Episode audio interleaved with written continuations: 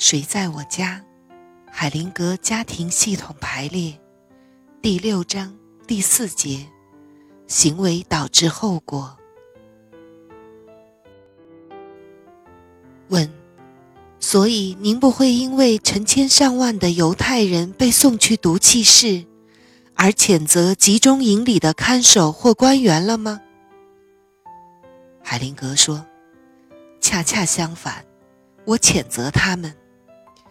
他们犯下了违反人性的残暴罪行，他们必须承担他们行为产生的后果。不过，他们是被卷进去的，被比他们更大的事情卷了进去。他们要为自己的行动负责，同时又要看到。”他们是被卷进了更大的邪恶之中，这和道德上判定他们为邪恶之人是不同的。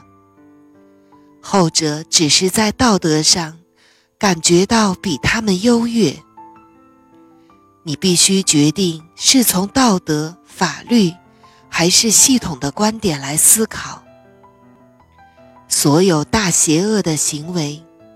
都是那些认为自己在同样情况下比别人好的人做出来的，因为他们在裁定的时候总是觉得自己比其他人好，这样他们也就处在邪恶的危险之中。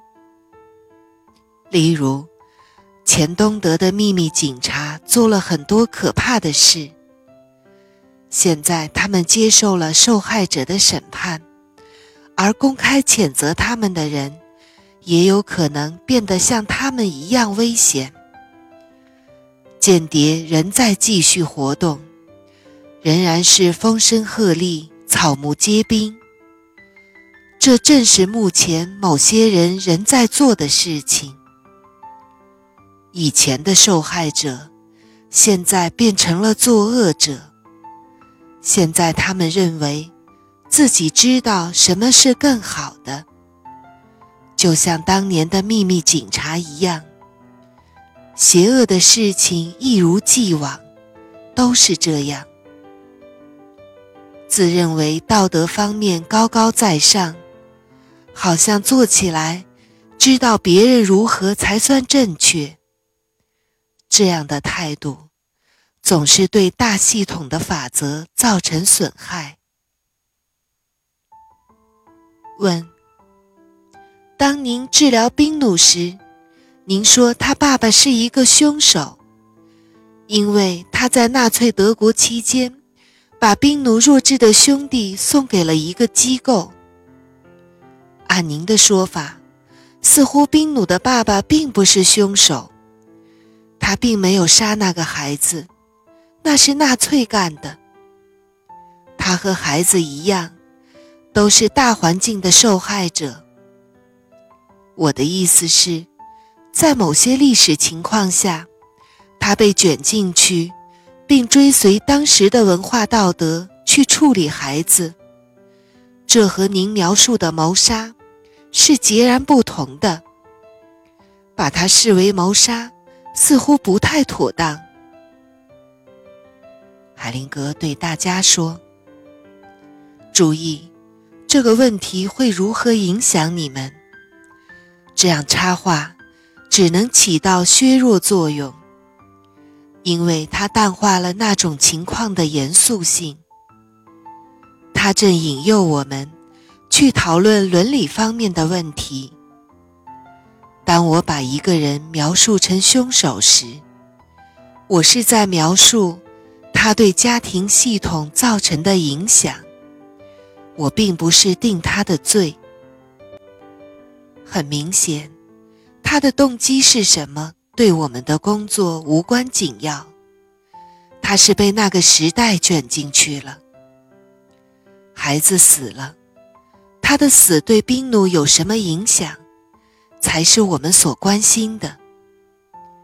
这是性命攸关的大事。影响很大。那个男孩为了家庭的利益，被剥夺了生命。那是巨大的牺牲。这样严重的不公正发生以后，家族中另外某个人就会感受到一些压力，要为之做出补偿。这也就是宾努在不知不觉中做的事情。当父亲杀死一个孩子时，即使有种种理由可以减轻自己的罪责，但孩子。毕竟还是死了。父亲本人和家庭其他成员必定难以摆脱这个事实及其后果对自己的影响。承认父亲所受的牵连，并不能改变后果。如果受害者必须承担牵连的一切后果，而作恶者却逍遥自在。